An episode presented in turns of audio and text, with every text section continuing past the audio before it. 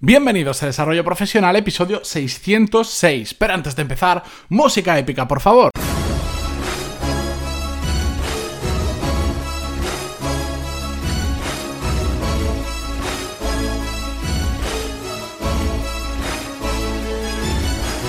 Muy buenos días a todos y bienvenidos a Desarrollo Profesional, el podcast donde hablamos sobre todas las técnicas, habilidades, estrategias y trucos necesarios para mejorar cada día en nuestro trabajo. Bienvenidos a lo que es la regrabación de este episodio porque como os comenté en el de ayer, bueno, grabé los dos seguidos y un error técnico, un descuido hizo que no estuviera grabando con el micro bueno, con el micro que estáis escuchando ahora y si no con el, sino con el del portátil que, bueno, pues muy bueno no parece que sea. Me ha tocado grabarlos eh, de nuevo, que normalmente no pasa nada.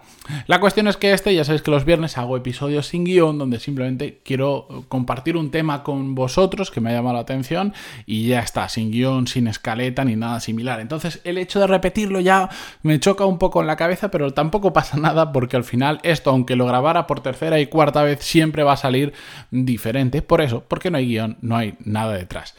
Como os dije ayer también, hoy vamos a hablar de política, un tema que eh, nunca hemos tratado en el podcast y y que necesito hacer una advertencia previa, no os voy a dar la turra con temas políticos. De hecho, em, yo soy bastante reacio a hablar de política en general, porque la gente se pone muy nerviosa. Parece que si eres de un partido lo tienes que defender a muerte con todas las consecuencias y no se acepta la visión de, de nadie más. Y yo no pienso así. De hecho, me considero apartidista, es decir, que no me termino de identificar con ningún partido, porque creo que la gran mayoría de partidos tienen cosas buenas y cosas malas. Y mi ideal sería un Frankenstein entre lo bueno de esos partidos. Pero eso no existe, salvo que me lo montara yo, que eso mm, no tiene vistas a que vaya a suceder. Bien, la cuestión es que aunque intento seguir lo menos posible lo que pasa a nivel político en España, o ya a nivel mundial no os lo imagináis, lo poco que me interesa,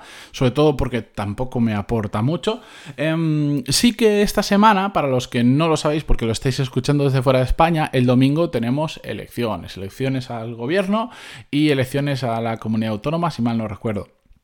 Bien, entonces, ¿qué pasa? Que nos han estado bombardeando mm, desde televisión, radio, anuncios, que mm, yo que consumo bastante YouTube no paran de salirme anuncios de partidos políticos, por fin han descubierto Internet, pero bueno, eh, hasta cartas en el buzón inundándonos a publicidad. Y el, tanto el lunes como el martes de esta misma semana hemos tenido mm, debates, debates de los cuatro principales candidatos, y ahora sé que algunos me dirán que se dejan a otro partido, que no les han dejado estar, me da igual, no quiero hablar de eso, no, no es el, tema que quiero tratar. La cuestión es que, sí, me puse a ver uno de esos eh, debates y me llamó muchísimo la atención que eh, cuando iban proponiendo o haciendo como que proponían cosas para mejorar el país, al final, en la gran mayoría de ocasiones, era tirarle mierda, con perdón de la palabra, a otros candidatos o a decir lo que otros no habían hecho y a proponer bastantes pocas cosas. Y eso me hizo reflexionar algo que llevo tiempo dándole vueltas y pensando que es,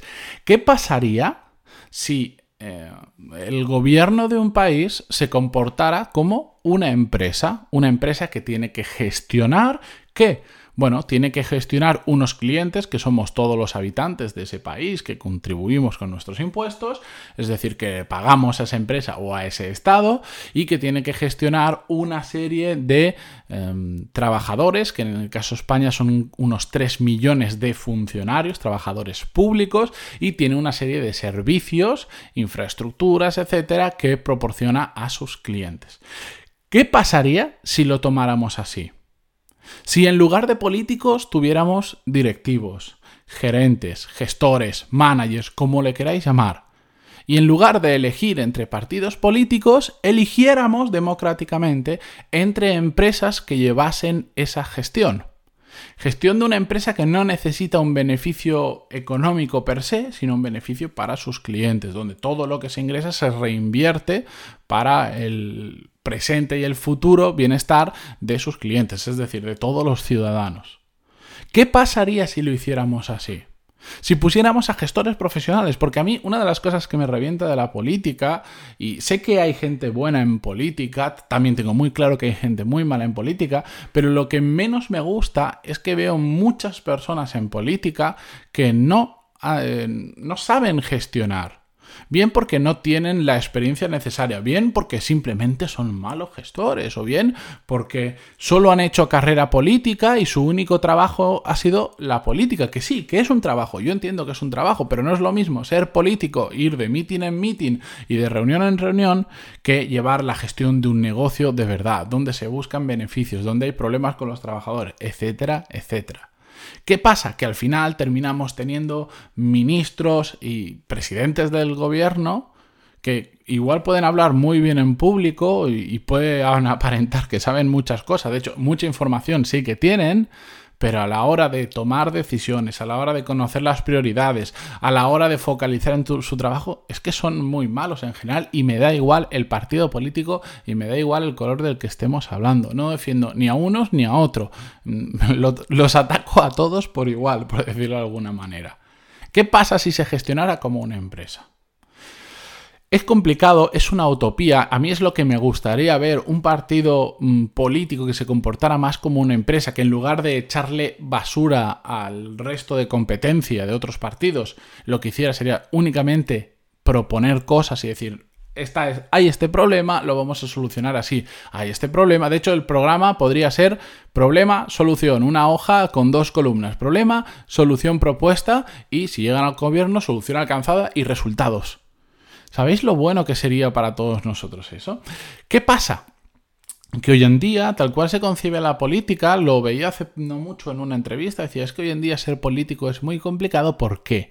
Porque te miran con lupa hasta el día que te sacaste el DNI. Es decir, te investigan tan a fondo para buscar qué has hecho mal y utilizarlo como arma eh, política que la gente tiene miedo en entrar. Hemos visto casos de ministros que han sido destituidos porque tuvieron problemas con Hacienda, porque defraudaron a Hacienda, no sé si voluntaria o involuntariamente, y bueno, han tenido que dimitir. Que yo, no por casos particulares, en general digo, bueno, si tú hiciste algo mal en el pasado y ya has pagado por ello, bien sea una multa, lo que sea, oye, ¿por qué nos metemos ahí? Lo hizo mal, pagó por ello, pero no significa que lo vaya a hacer mal ahora. No estamos hablando de delitos graves como asesinato, etcétera, etcétera. Que no es la persona mm, igual más con el currículum más limpio para hacerlo, correcto, pero también creo en las segundas oportunidades en determinadas circunstancias. Bien, la cuestión es que como están sujetos a ese a esa vigilancia continua de todo lo que hacen, todo lo que dicen, porque además de lo que dice un político, la mitad no os lo creáis porque muchas veces simplemente están diciendo cosas que no creen en ello, pero que el partido les impone decirlo, la gente ya no quiere ser política, porque encima es un trabajo muy mal pagado.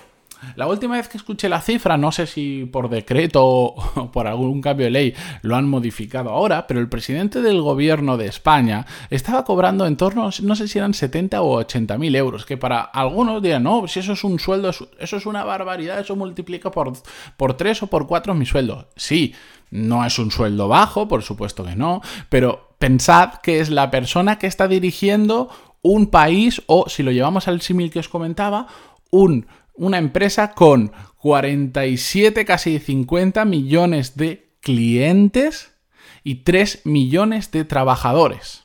Ojo, ¿eh?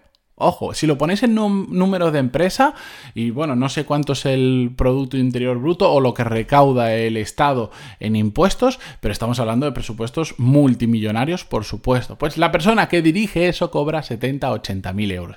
Es ridículo. ¿Por qué?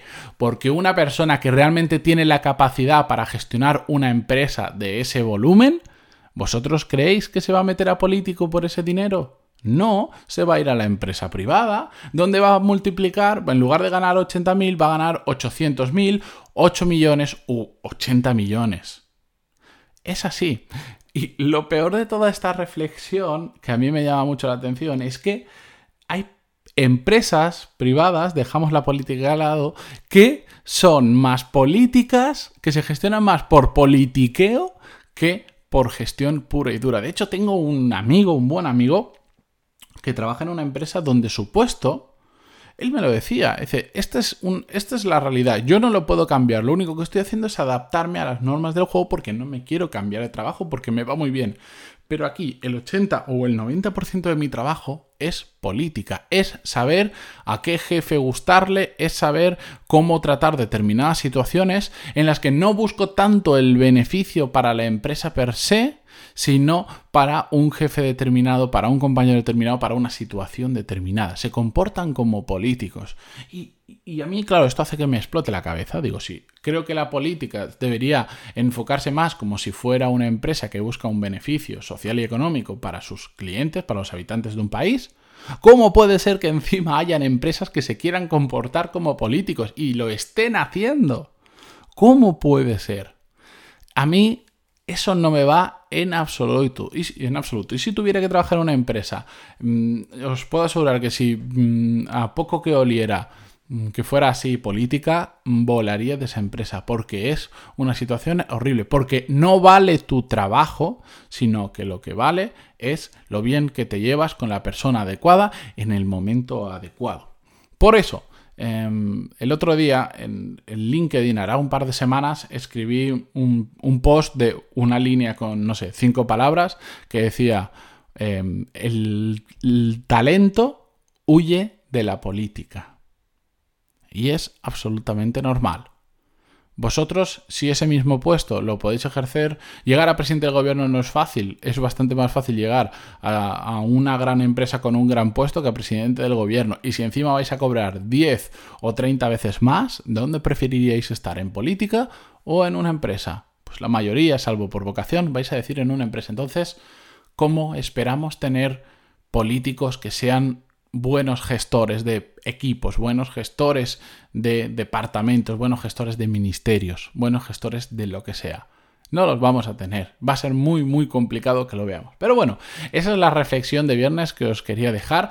Em, no ha sido mi intención ofender a nadie en tema político, que es que es un tema que a la gente se pone muy nerviosa cuando hablamos de ellos. Si lo he hecho, disculparme porque os aseguro que no era mi intención. Y si, queréis, y si queréis compartir vuestra opinión conmigo sobre el tema, sabéis que lo podéis hacer en pantaloni.es barra contactar o bien en los comentarios de iVoox, que ahí también os deja y que los leo todos. Con esto yo me despido hasta el lunes que viene. Muchísimas gracias por estar ahí, por vuestras valoraciones de 5 estrellas en iTunes y vuestros me gusta y comentarios en cualquier plataforma donde escuchéis este podcast. Sobre todo si estáis en iVoox. Adiós.